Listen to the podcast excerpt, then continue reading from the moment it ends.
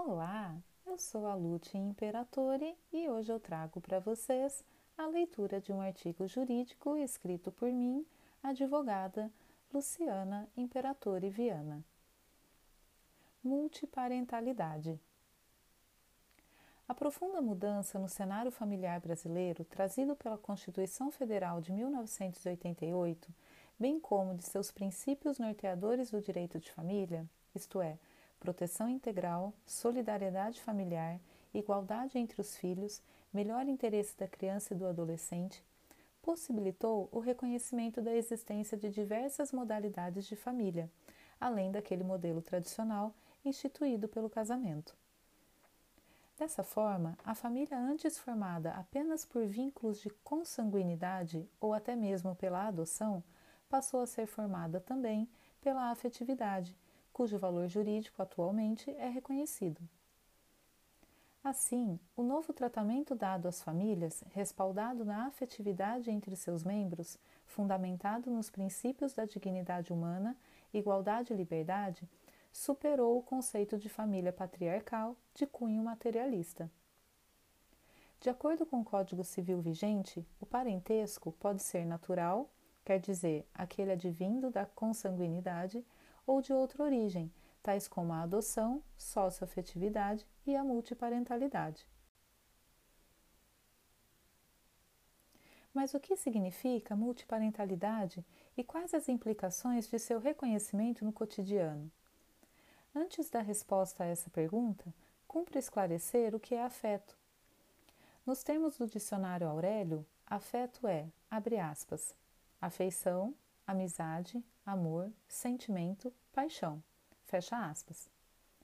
Chamado também de dimensão afetiva pela psicologia.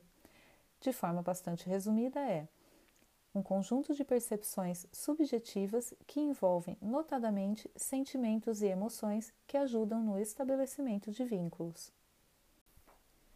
E é aí, no tipo de vínculo, que o Instituto da Multiparentalidade se revela uma vez que consiste na possibilidade do registro de filho independente de sua filiação biológica, podendo ser o vínculo afetivo reconhecido e registrado concomitantemente ao vínculo consanguíneo existente, não havendo prevalência de um sobre o outro.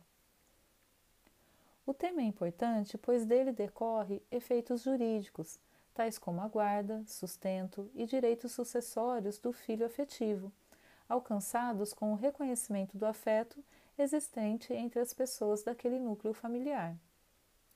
Frisa-se que, diante do caráter irrevogável do Instituto, somente em casos comprovadamente eivados de vícios de consentimento, como erro e ausência de afetividade, é que será possível a discussão sobre a desconstituição da declaração do estado de filho.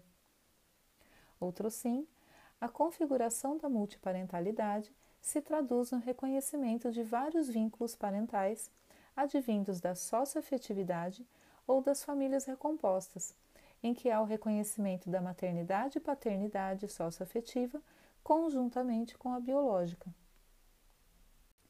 Deste modo, na multiparentalidade se reconhece a vontade de efetivar uma relação de afeto cultivada reciprocamente entre pai, mãe e filho, possuindo então os mesmos direitos e deveres legais inerentes à paternidade e maternidade biológica, aliados ao carinho, cuidado e zelo para o exercício do poder familiar, independente da consanguinidade.